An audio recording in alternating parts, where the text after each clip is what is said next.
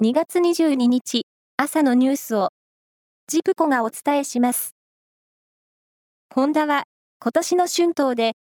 賃上げと年間一時金のボーナスの要求に共に過去最高水準で応じると労働組合側に回答しました。また、マツダやヤマハ発動機も労働組合の賃上げとボーナスの要求に満額で回答しました。伊藤忠商事が、自動車保険の保険金不正請求問題で業績が悪化している中古車販売大手、ビッグモーターの事業を買収する方針を固めたことが分かりました。ビッグモーターを分割して中古車販売事業を引き継ぎ、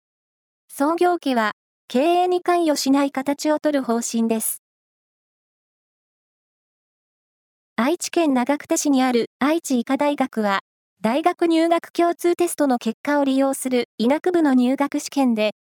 本来二次試験に進んでいた受験生80人を誤って不合格にしていたと発表しました。二次試験は今日行われますが、大学では80人全員に受験資格があることを伝え、今日受験できない人は今月25日などに受けられるよう検討しています。日本相撲協会のコンプライアンス委員会が昨日会合を開き、元横綱白鵬の宮城の親方を2階級降格と減俸の処分とする案をまとめたことが分かりました。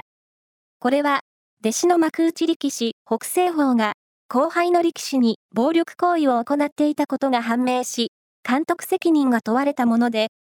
北西鵬には引退勧告が提案され、明日の臨時理事会で協議される見通しです。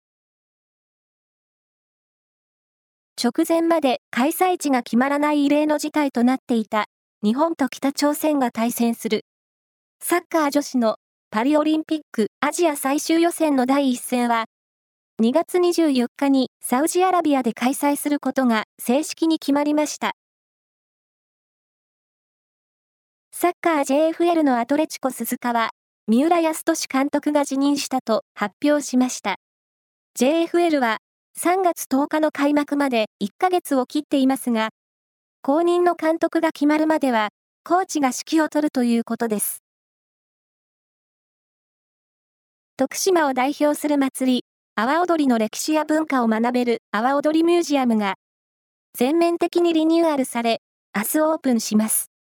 体験型をコンセプトにし、CG の映像を用いて、踊りの体験ができるコーナーなどを新たに設け、英語や中国語でも踊り方を説明するということです。以上です。